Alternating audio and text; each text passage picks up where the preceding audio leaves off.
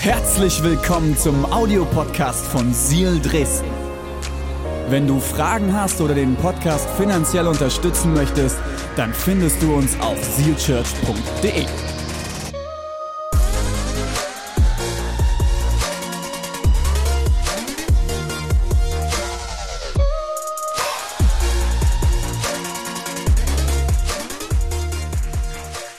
Wunderschönen guten Morgen. Sag mal, kann das sein, dass wir als Christen, nur weil wir Christen sind, die besseren Leute sind? Ich glaube nicht, oder? Ich bin ja nicht nur, weil ich weiße Haare habe, ein weißer Mann. Oder weil du vielleicht Mitglied bei Dynamo Dresden oder Rasenballsport Leipzig oder Erzgebirge Aue oder Hallischer FC bist, bist du deshalb doch nicht sportlicher als alle anderen. Und weil du in eine Kirche gehst oder weil du Mitglied einer Kirche bist, macht dich doch noch nicht zu einem besseren Menschen, oder? Leute, ich bin so froh über den Korintherbrief. Also ihr wisst ja, Briefe, Paulus hat Briefe geschrieben, ein paar Gemeinden gegründet und dann lief nicht alles so ordentlich und normal und gesund und dann musste er Briefe schreiben an die und ein paar Dinge korrigieren und ein paar Dinge wieder in Ordnung bringen und so hat er Briefe geschrieben. Unter anderem an eine Gemeinde in Korinth, ein Ort, so ein Handelsort am, am Meer, ähm, unfassbar attraktive Stadt in der damaligen Zeit und da hat er ein paar Briefe hingeschrieben. In dieser Gemeinde hat er anderthalb Jahre gegründet und gedient, hat dann Ältesten übergeben, Pastoren übergeben und ist weitergereist und dann sind ein paar Dinge schiefgelaufen. Und ich bin so froh über diesen Korintherbrief. Warum? Weil dort Leute lebten in der Art und Weise, wie Leute in Leipzig, in Dresden, in unserem Land, in unserer Zeit leben. Viele der anderen Briefe, das waren Juden, die zum Glauben gekommen sind und die hatten einfach schon so ein richtig ordentliches Leben, aber die Korinther nicht. Also so wie wir. Und jetzt lass uns mal reingucken in den Korintherbrief, den ähm, ersten, im ersten Kapitel, wie Paulus seine Gemeinde, die er gegründet hat und wo er schon länger nicht mehr dort war, wie er seine Gemeinde begrüßt hat. Können wir die erste Folie haben mit dem Text, bitte? Genau. Lass uns miteinander lesen. Paulus an die Gemeinde Gottes in Korinth, an die Geheiligten in Christus Jesus, an die berufenen Heiligen. Ich danke meinem Gott alle Zeit eurethalben für die Gnade Gottes, die euch gegeben ist in Christo Jesu Nächste Folie. Dass ihr seid durch ihn an allen Stücken reich gemacht, an aller Lehre und in aller Erkenntnis, wie denn die Predigt von Christus in euch kräftig geworden ist. Also, dass ihr keinen Mangel habt an irgendeiner Gabe. Und du liest es und denkst, wow, was für eine Gemeinde. Ja? Paulus spricht sie an, ihr seid super Typen, ihr seid so geil, ihr seid so gut drauf, ihr seid geheiligt. Das Wort Gottes hat so große Wirkung an euch gezeigt. Was für eine tolle Gemeinde seid ihr.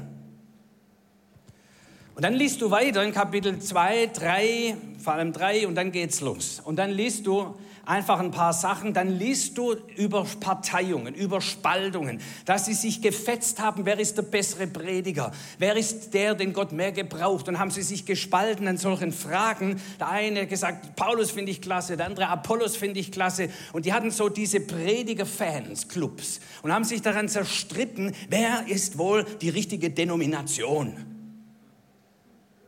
Und du denkst, und Paulus sagt, sagen wir seid noch ganz sauber, was für ein Kinderkram macht ihr denn hier? Das ist Milch, das, ist, das gibt man Babys, über sowas streiten sich kleine Kinder im Sandkasten, mein Firmchen und dein Firmchen und ich mache was kaputt bei dir. Aber doch nicht bei erwachsenen Leuten. Und dann geht es weiter.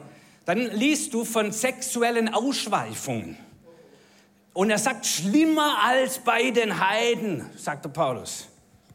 Ja, da ist halt einer mit seiner Stiefmutter ins Nest gestiegen und, und fand es doch ganz toll und alle haben applaudiert. Was für eine Freiheit wir bei, Ziel, äh, bei Korinther Gemeinde haben. Ja.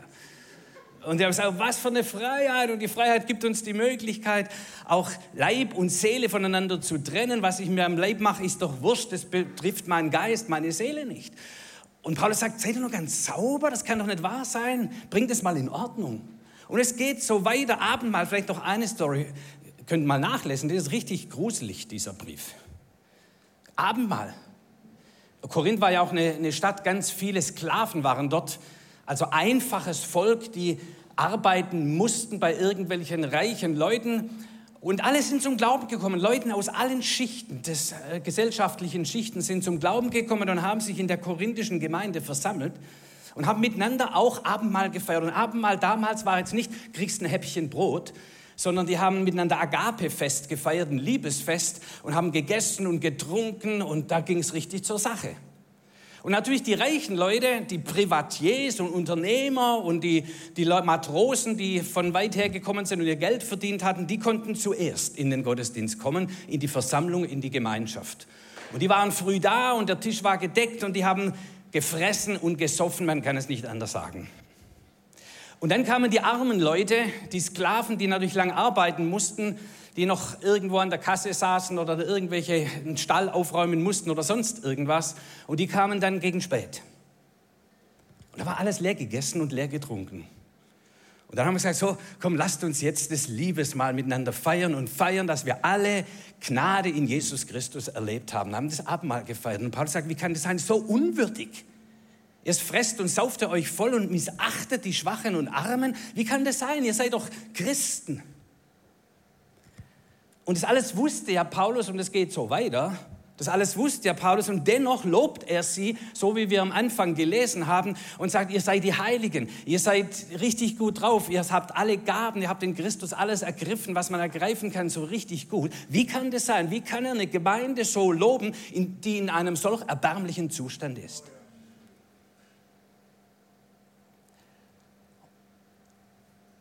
Und ich glaube, wir müssen lernen zu unterscheiden zwischen Stand und Zustand. Das ist mein Personalausweis. Die Engländer sagen Identity Card. Das ist ein Geburtsgeschenk. Ich bin Bürger dieser Bundesrepublik Deutschland. Selbst zu dem Zeitpunkt, als ich mal ein bisschen kriminell war und ver, ja, zu ungefähr 300 Sozialstunden verknackt wurde, also es ist lang, lang her, aber ich war immer noch Bürger dieses Landes. Das war kein Abstrich. Mein Zustand ist die eine Sache, mein Stand, denn ich habe meine Identität, ist bin Bürger dieses Landes. Und das habe ich mir nicht verdient. Das ist ein Geburtsgeschenk. Und so ist unser Glauben an Jesus Christus ist ein Geburtsgeschenk. Wir empfangen Jesus Christus, wir empfangen den Himmel, wir empfangen, dass wir gerecht sind in ihm. Wir empfangen die ganze Fülle, die in Jesus Christus zur Verfügung steht, als Geschenk. Und das verlierst du nie, nie, nie, wenn du Jesus ergriffen hast und wenn du Ja zu ihm gesagt hast und wenn du ihn umarmt hast und sagst, Jesus, du bist mein Erlöser, du bist mein Herr, ich gehöre zu deinem Reich, ich komme in dein Reich. Und mit diesem Schritt bist du teilhaftig von all dem Reichtum und all der Fülle, die zum Königreich Gottes gehört.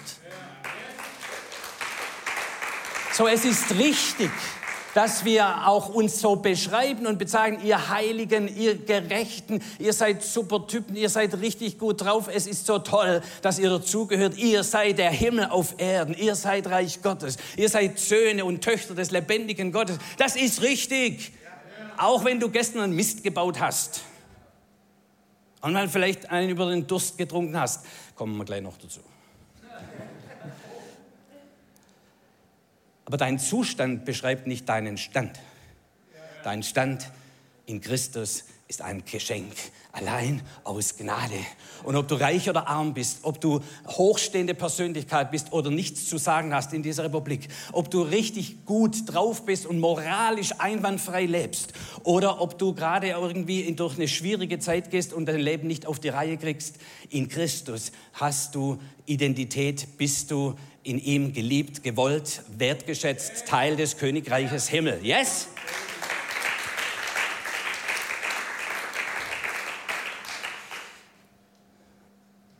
So, ich habe noch eine zweite Karte. Das ist mein, ne, was ist das?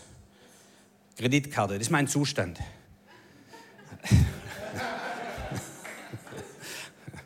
da ist manchmal mehr oder manchmal weniger drauf. Ja. Äh, die Kreditwürdigkeit, die habe ich jetzt eine relativ hohe, weil ich am Ammersee wohne. Das allein reicht, dass man eine hohe Kreditwürdigkeit hat. Ähm, beschreibt aber nicht meine Identität, meinen Zustand. So, der Zustand und der Paulus beschreibt aber auch den Zustand und sagt, Leute, so geht's nicht. Das nimmt ihm aber nicht weg, dass er, der Stand der Korinther derselbe ist und bleibt. Und lasst uns das bitte immer voneinander trennen. Ja?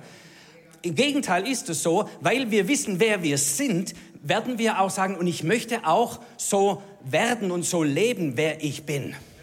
Ich will leben, wie es Jesus entspricht. Es ist nicht einfach nur, weil ich Christ geworden bin, bin ich ein besserer Mensch, aber es ist die Kraft da, es ist die Power da, da kommen wir gleich drauf. Wie werden wir, was wir sind? Wie wird unser Zustand, unsere Lebensart, wie wir unser Leben gestalten, dem mehr und mehr entsprechen, was wir in Jesus Christus sind? Und das ist die Botschaft, die ich heute euch mitgebracht habe. Und da ist der Korintherbrief so eine wunderbare Storyline, wo uns aufzeigt, hey, Paulus spricht ganz eindeutig an Leute, so könnt ihr nicht weiterleben aber nicht spricht er uns den Glauben ab, nicht spricht er uns den Stand ab, den wir in ihm haben. Und es ist auch, bitte lasst uns auch immer so miteinander umgehen, auch in der Church. Wenn du hier rausgehst, dann musst du wissen, wer du bist. Denn du wirst oft in dieser Welt ganz anders definiert, aufgrund deines Zustandes, aufgrund deines, deiner Kreditkarte, aufgrund deiner Glaubwürdigkeit, aufgrund deinem Berufsleben, aufgrund deinem Aussehen, aufgrund was für Schuhe du anhast oder sonst irgendwas. Lass dich von dort her nicht definieren. Und wenn wir hier zusammenkommen, dann werden wir definiert mit dem, was wir sind in Jesus Christus. Und wir gehen hier raus und wissen, wir sind Königliche, wir sind Königskinder, wir sind geschenkt und geliebt vom Herrn. Ja, lass uns so bitte miteinander umgehen. Auch wenn du einen anderen Fußballclub liebst, auch wenn du einen anderen Sport liebst, auch wenn du eine andere Musik liebst. Das respektieren wir alles und können auch darüber streiten und diskutieren. Aber wir anerkennen einander und sehen einander als Bürger des Königreiches Gottes. Dennoch möchte ich uns anreizen, und ich glaube, das ist, was Paulus auch möchte, uns anreizen, hey, wie können wir in das hineinwachsen, was wir sind. Wie kann unser Zustand mehr und mehr dem entsprechen, was wir geworden sind durch Jesus Christus? Wie kann unsere Lebensart so werden? Und ja, hier darf ich auch Anspruch stellen an das Volk Gottes, aber nicht nur, weil wir Christen sind, sind wir bessere Leute, aber wir haben erkannt, wir wollen hineinwachsen, denn wir wissen, das, was das Wort Gottes uns sagt, ist das Ideal, ist das Beste, was man leben kann. Das Wort Gottes zeigt uns auf, wie Beziehungen funktionieren, in der besten Art und Weise, wie Hygiene funktioniert funktioniert, wie wir unser Leben gestalten können, wie Ehe funktioniert, wie man mit Geld um, richtig umgeht und so weiter. Zu allen Lebensthemen hat das Wort Gottes uns Beispiel, aber auch Anleitung und sagt im Grunde, Leute, so war es von Anfang an gedacht. Und lass uns dieses Ideal vor Augen haben vom Wort Gottes. Nicht, dass es uns definiert, wie weit bist du schon, sondern dass wir das anstreben und sagen, weil das ist das beste Leben, das wir haben können. Das Wort Gottes führt uns immer zum Leben und zur Freiheit und zur Liebe und zur Freude und nicht zu, äh, zu Zwang und zu, äh, in Sackgassen hinein. So, kurz drei Impulse. Erstens, wie werden wir, was wir sind? Und ich bleibe ein bisschen im Korintherbrief. Die nächste Folie bitte ähm, durch die Predigt von Christus. Lass mich kurz noch mal einen Schritt zurückgehen. Ich glaube, das ist wichtig, dass wir uns das bewusst machen, weil es gibt ja so verschiedene Worte, Jüngerschaft, Heiligung und solche Sachen in der Schrift. Um, um was geht es denn da, wenn du mir noch mal einen Schritt zurückgehst, äh, in der Folie bitte? Genau, danke. Ihr seid super, denkt richtig mit, klasse.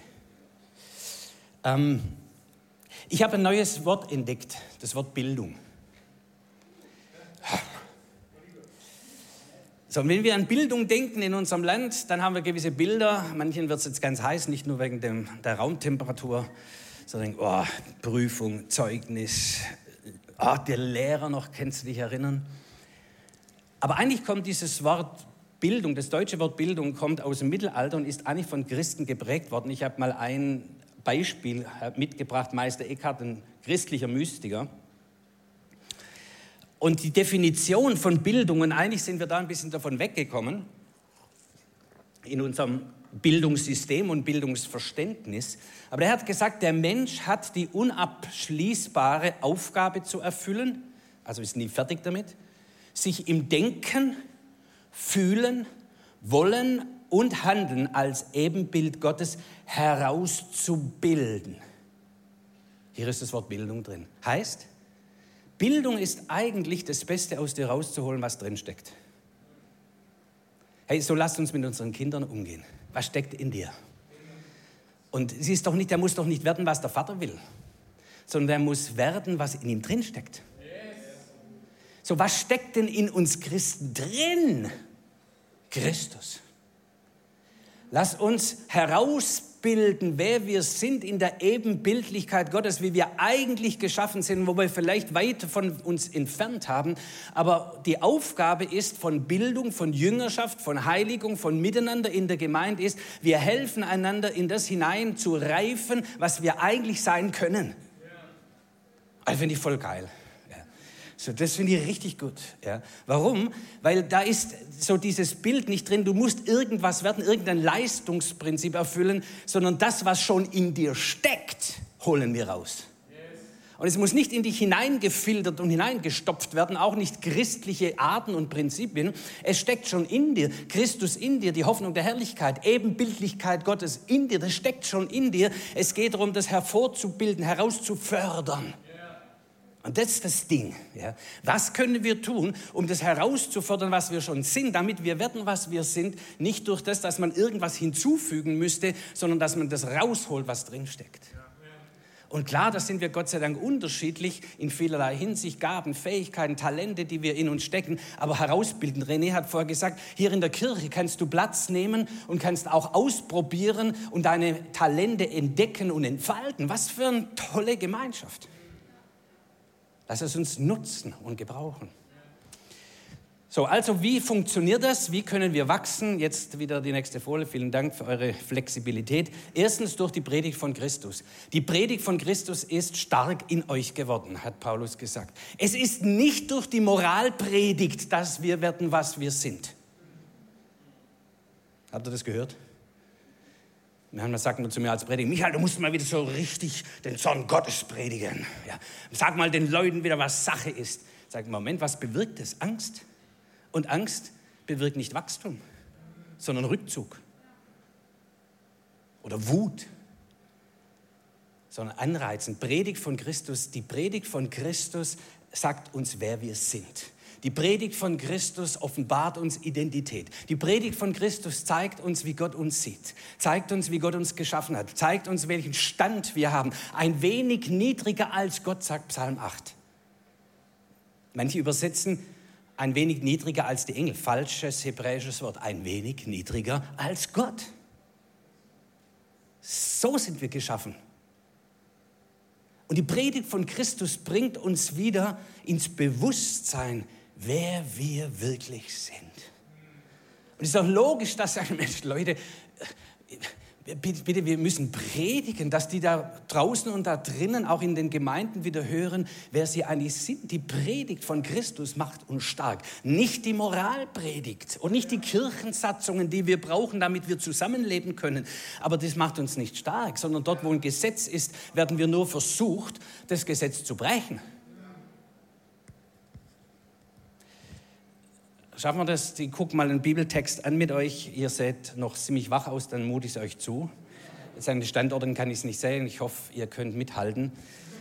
Ein, ein komplizierter Text. Zweiter Korintherbrief sind wir jetzt. Ähm, da beschreibt Paulus, wie er vorgegangen ist. Was passiert denn hier durch die Predigt von Christus? Ihr seid unser Brief, sagt Paulus, in unser Herz geschrieben. Herzenssache. In unser Herz geschrieben. Du kannst nicht mit Menschen arbeiten, wenn du sie nicht liebst. Es ist verboten mit Leuten zu arbeiten, wenn du sie nicht liebst. Das geht, die Sache geht nicht gut aus. Paulus hat gesagt, ihr seid in unser Herz geschrieben. Nicht, ihr seid unsers, ihr seid Family, ihr seid Teil. Erkannt und gelesen von allen Menschen. Jetzt sagt ja, die Christen sind, müssen bessere Leute sein. Alle gucken auf uns Christen. Und jetzt sagt, ist doch offenbar geworden, dass ihr ein Brief Christi seid. Also hier sagt, ihr seid ein Brief gelesen von allen Menschen. Aber was lesen denn die Leute in diesem Brief? Jetzt würde man sagen, ja, Paulus, Seal Church. No. Durch unseren Dienst geschrieben, äh, ihr seid ein Brief Christi. Das ist, was die Leute sehen. Sie sehen Christus in euch. Warum? Wie ist das passiert? Durch unseren Dienst, geschrieben nicht mit Tinte, sondern mit dem Geist des lebendigen Gottes. Nicht auf steinerne Tafeln, sondern auf fleischende Tafeln des Herzens. Was heißt das? Ihr sitzt jetzt da und habt ein offenes Herz, weiches Herz. Ich kann predigen, was ich will, wenn das Herz steinern ist, kommt nichts an. Aber deshalb werdet ihr geliebt. Nicht weichgeklopft durch, die, äh, durch den Worship, der immer herausragend ist in der Seal Church, sondern ihr öffnet euer Herz, weil ihr euch sicher fühlt. Weil ihr wisst, ihr werdet hier nicht missbraucht. Ihr werdet hier nicht, irgendwas wird euch reingedrückt. Sondern es ist eine Gemeinschaft, wo man sicher ist. Und wenn man sicher ist, dann kann man sich öffnen. Und dann in dieses offene Herz kommt jetzt nicht jemand, der schreibt moralische Sätze in euer Herz und klopft es in euer Herz hinein, sondern jetzt kommt die Predigt des Christus und er schreibt Jesus in euer Herz. Und er schreibt die Lust und die Leidenschaft in euer Herz. Herr, so will ich werden, so will ich sein, so will ich leben. Ohne die Lust die Freude daran werden wir nicht lernen. Ein Kind lernt nur, wenn es Lust hat. Deshalb lernen viele Kinder nicht mehr, wenn sie in die Schule kommen. Ja, so. ähm, wenn es keinen Spaß mehr macht, wenn es keine Freude macht, schwer zu lernen. Wir machen unser Herz auf. Und interessant ist, Paulus sagt, wie seid ihr denn gewachsen, lieber Korinther? Und nachdem ich euch einige Sachen jetzt gesagt habe, hey Leute, so geht's nicht, sage ich euch nicht über die Moralpredigt, wie es geht, sondern ich reize euch an, dass die Predigt von Christus in euch kräftig wird. Punkt 2, jetzt habe ich keine Uhr mehr, jetzt bin ich völlig verloren. Ähm, jetzt müsst ihr gähnen, wenn es zu lang geht. Wie wir werden was? Wir sind zweitens durch Väter und nicht durch Zuchtmeister.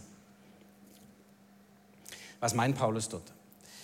Es gab dort in Korinth, wie auch in weiten Teilen des Römischen Reiches, für alles Sklaven. Das, die reichen Leute hatten Sklaven jetzt nicht nur zum Geschirrspülen, sondern auch um die Kinder zu erziehen. Das waren die Pädagogoi. Also Pädagogen, da kommt unser Wort Pädagoge her. So, das, waren, das ist das, was hinter Zuchtmeister äh, übersetzt von Pädagogos. Pädagogen. Also die haben die Kinder begleitet. Das Problem war, warum sagt Paulus, ihr braucht Väter und nicht Zuchtmeister? Weil das waren Sklaven. Und die Eltern haben einen gewissen Standard vorgegeben. Das ist, was wir wollen, dass unsere Kinder können und dass sie leben. Und die Pädagogoi waren zuständig dafür, dass das auch so wird. Sind, haben die Kinder sich nicht richtig benommen, sind die Kinder nicht richtig gewachsen, wohin sie hätten wachsen sollen, haben nicht die Kinderschläge gekriegt, sondern der Sklave. Das ist wie heute. Haben wir Lehrer hier? Oh, ihr tut mir so leid. Ihr tut mir so leid. So, da kriegen ja nicht die Kinder das Problem oder die Eltern nehmen die Verantwortung, sondern du als Lehrer, was machst du mit meinem Kind? Ja. Wenn mein Kind eine 5 schreibt, dann ist der Lehrer schuld, nicht das Kind. Und dann kriegen die Lehrer eins aufs Dach. So war das damals auch. Und natürlich, wenn du unter dem Druck stehst, äh, dann versuchst du mit allen Mitteln irgendwie das so hinzukriegen, dass das Kind halt sein Zweier heimbringt, damit die Eltern zufrieden sind. Aber das Kind hat noch nichts gelernt. Und Paulus sagt, so lernen wir nicht, sondern wir brauchen Väter, Vorbilder. Wenn du mir die nächste Folie bitte gibst, Max. Denn wenn ihr auch 10.000 Erzieher hättet in Christus, habt ihr doch nicht viele Väter. Denn ich habe euch gezeugt in Christus Jesus durch das Evangelium. Darum ermahne ich euch, folgt meinem Beispiel. Nächste Folie. Zweiter Satz noch. Folgt meinem Beispiel, wie ich dem Beispiel Christi folge. Was wir nicht brauchen, ist die perfekten Vorbilder, die da stehen und sagen, guck mal, wie ich lebe, mach's auch so. Paulus sagt es nicht, sagt, guck mal, ich zeige euch wo ihr hinkommen könnt, jetzt guckt mal, dass ihr so wächst, sondern ich folge Christus nach, folgt meinem Beispiel. Das heißt, seid mit mir unterwegs, Jesus Christus nachzufolgen.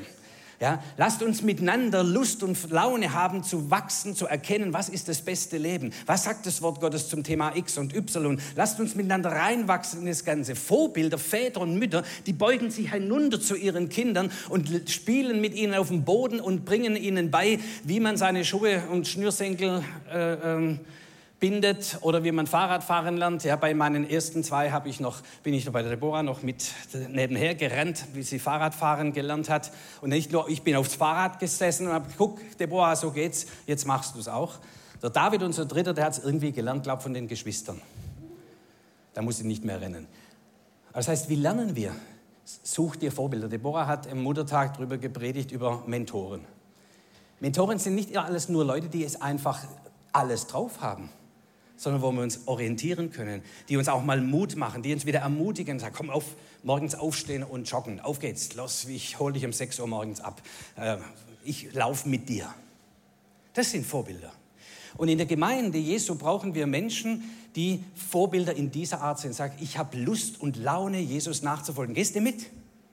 Egal wo du stehst, egal wie weit du drauf bist, egal wie dein Zustand ist, komm, lass uns miteinander wachsen und reifen. So sind auch unsere Small Groups. So ist es, wenn wir uns treffen. Dann lernen wir miteinander. Es ist eine lernende Gemeinschaft. Letzter Punkt, habe ich noch zehn Minuten. Ist das richtig? Super. Ja. Gut durch die Gemeindefamilie als prägende Gemeinschaft. Wie werden wir, was wir sind, wenn wir als Familie voneinander lernen und zusammenstehen? 1. Korintherbrief, wieder Kapitel 14 heißt es, wenn ihr zusammenkommt, dann hat jeder etwas. Der eine ermutigt mit seiner Lehre oder Offenbarung oder ein Sprachengebet oder eine Auslegung. Lasst alles geschehen, und das ist das Schlüsselwort, zur Erbauung. Das heißt, lasst alles geschehen so, dass wir das herausfördern, was im Einzelnen drinsteckt. Hilft mein Beitrag dir dazu, das zu werden, was du bist? Hilft mein Beitrag dazu, dass du wächst in den Zustand hinein, der eigentlich schon in dir liegt? Dass deine Gaben und Talente hervorkommen, dass deine Wesensart sich verändert zu Christus sind. Hilft es, dann tue ich's. Hilft es dir nicht, dann lass ich sofort sein. Alles, was wir tun in der Gemeindefamilie ist, da ist unsere Familie, alles, was wir tun, ist, wir fördern einander. Es ist eine Gemeinschaft, wo wir einander fördern, einander helfen und wo wir wachsen, indem wir anreizen einander zu guten Werken. Aber lass mich schließen mit einer Story. Es sind so ein paar Impulse, aber das Wesentliche, lasst mich das nicht vergessen. Paulus hat hier gesagt, ihr seid der Brief Christi geschrieben, nicht mit Tinte sondern geschrieben mit dem Geist des lebendigen Gottes. Leute, ohne die Kraft des Heiligen Geistes sind wir ziemlich verloren. Deine ganze Anstrengung wird nicht ausreichen, dieser bessere Mensch zu sein. Das hervorzureizen und hervorzuholen, was eigentlich in dir steckt. Wir brauchen die Kraft des Heiligen Geistes. Lass mich so ein bisschen mit einer Story erläutern. Ich bin selbst zum Glauben gekommen und das ist jetzt nicht ausführlich erzählbar, aber ich habe wirklich eine krasse Bekehrung erlebt, eine Hinwendung zu Jesus erlebt, sehr krass. Ich habe die Liebe Gottes erfahren, bin frei geworden von Rauschgift von heute auf morgen und habe wirklich die Kraft Gottes erlebt. Wirklich. Krass, richtig krass. Aber ehrlich gesagt, nur wenige Wochen später war Christus einfach nur eine Randbemerkung meines Lebens. Ich hatte die Kraft nicht, das zu leben was da sozusagen an, an, Möglichkeit war, als Christ zu leben. Ich hatte die Kraft nicht. Ja? Ich bin im CVM zum Glauben gekommen und natürlich bin ich dann zum Jugendkreis gegangen, damals als 16-, 17-Jähriger. Und die waren alle so nett und so linksgescheitelt und so brav. Ja? Und ich kam dahin mit meinen langen Parga-Jacke, lange Haare, so als Hippie ähm, das war schon eine Herausforderung für die Jungs, aber es hat mir ein bisschen geholfen. Ich habe meinen Zigarettenkonsum von 40 auf 20 reduzieren können, weil die alle ja nicht geraucht haben. Also das hat es ein bisschen geholfen, meinen Lebensstandard zu verbessern. Aber ich hatte die Kraft nicht. Ich hatte nicht mal den Mut, mit meinen Klassenkameraden darüber zu sprechen, was ich erlebt habe mit Jesus. Und ich war auf dem besten Weg dazu, dass Jesus einfach nur eine Notiz meiner Biografie wurde. Und ich weiß, es ist bei einigen von euch auch so. Und ihr leidet auch darunter. Ich muss wieder was mal für meinen Glauben tun. Ich erzähle euch das Geheimnis. Es kam die Zeit von Silvester und Neujahr in dem damaligen Jahr 1977. Mein Bruder, älterer Bruder, der ist zwei Jahre vor mir zum Glauben gekommen. Und er hat gesagt, Michael, gehst du mit auf eine Jugendfreizeit, christliche Jugendfreizeit? im Schwarzwald. Und ich dachte, nee, Silvester, Freizeit auch noch mit den Christen, das halte ich nicht aus. Aber er hat ein Motorrad, ähm, gab eine dicke Maschine und er hat gesagt, Michael, ich nehme dich mit hinten drauf, wenn du auf die Jugendfreizeit mitgehst. Und dann war ich dabei. Also sind wir in den Schwarzwald gefahren. Und ich sage euch, es war schlimmer als befürchtet. Jugendfreizeit. Dreimal am Tag immer eine Stunde Lobpreis und eine Stunde Lehre. Dreimal am Tag. Ich bin ab und zu zwischendrin in die, ins Wirtshaus gegangen, habe ein paar Bier getrunken, um das Ding irgendwie durchzustehen. Aber der Hammer war, dann gab es zwischen Mittagessen und der Nachmittagsveranstaltung gab es Spaziergang, also Jugendfreizeit, Hofgang, ja, Spaziergang. Ähm, und da durften wir spazieren gehen und wir sind dann in Scharen, Spaziergang war so ungefähr 80, 100 junge Leute. Und ich sage euch, die Leute haben, ganz viele von den jungen Leuten haben auch beim Spaziergang noch über Jesus geredet, als hätten sie kein anderes Thema. Und ich sage, habt ihr eigentlich nichts anderes zum Reden als über Jesus? Und ich sage, schon, aber wir sind so erfüllt, so begeistert von Jesus. Und ich sage, wie kann das sein? Ich sage, seit wir die Fülle des Heiligen Geistes kennen, können wir nicht mehr anders als zu reden von dem, was wir erlebt haben und von dem, was wir verstanden haben von Jesus. Und ich sage, Heiliger Geist habe ich nicht gehört. Und dann haben sie mir erzählt vom Heiligen Geist, von dieser dritten Person der Dreieinigkeit, von diesem Helfer, von diesem Tröster, von dieser Kraft, die damit verbunden ist. Und er sagt, hey, gehört es dazu? Sage, ja, das gehört dazu. Nicht muss es von außen aufgepfropft werden, es ist schon da, aber du hast es nicht erkannt. Hey, es steckt so viel in dir, was du noch nicht kennst. Unter anderem vielleicht auch der Heilige Geist. Ich wusste es einfach nicht. Und dann habe ich gesagt, wie, wie kann ich das erleben? Wie kann ich das erfahren? Ja, morgen Nachmittag beten wir für dich. Da gibt es noch ein paar andere. Und dann haben die das ganz strategisch aufgebaut. In der einen Raumhälfte waren vier, fünf Leute, da war ich dabei, die diese Erfahrung offensichtlich nicht kannten. Und im anderen Raum waren Leute, die für uns gebetet haben, dass wir diese Erfahrung machen. Das ist ganz strategisch. Und dann haben sie extra Älteste einberufen, alte Männer, die uns die Hände aufgelegt haben. So war das, gruselig. Und dann kamen die alten Männer, wahrscheinlich so alt wie ich heute bin, aber damals waren sie für mich alte Männer. Und einer von denen hat mir die Hände aufgelegt und gebetet. Und er hat gesagt, spürst was? Und ich wusste gar nicht, was ich spüren soll. Nein, ich spüre nichts, nichts. Und er hat weiter gebetet. Lass es raus, hat er gesagt. Ich wusste gar nicht, was ich rauslassen soll. Lass es raus. Nichts passiert, 0,0, gar nichts. Dann kam wieder die eigentliche Veranstaltung, eine Stunde Lobpreis. Und ich sage euch, eine Stunde Anbetung ohne die Fülle des Heiligen Geistes, das hältst du nur in der Seal Church durch, weil die Musik so gut ist. Aber sonst keine Chance. Also habe ich nach wenigen Minuten habe ich einfach so rumgeguckt, was die anderen machen. Und der Leiter, der vorne stand, hat gesehen, wie ich rumgeschaut habe und sagt, Michael, kam zu mir her, sagt, Michael, schau nicht rum, schau auf Jesus. Das ist Leidenschaft.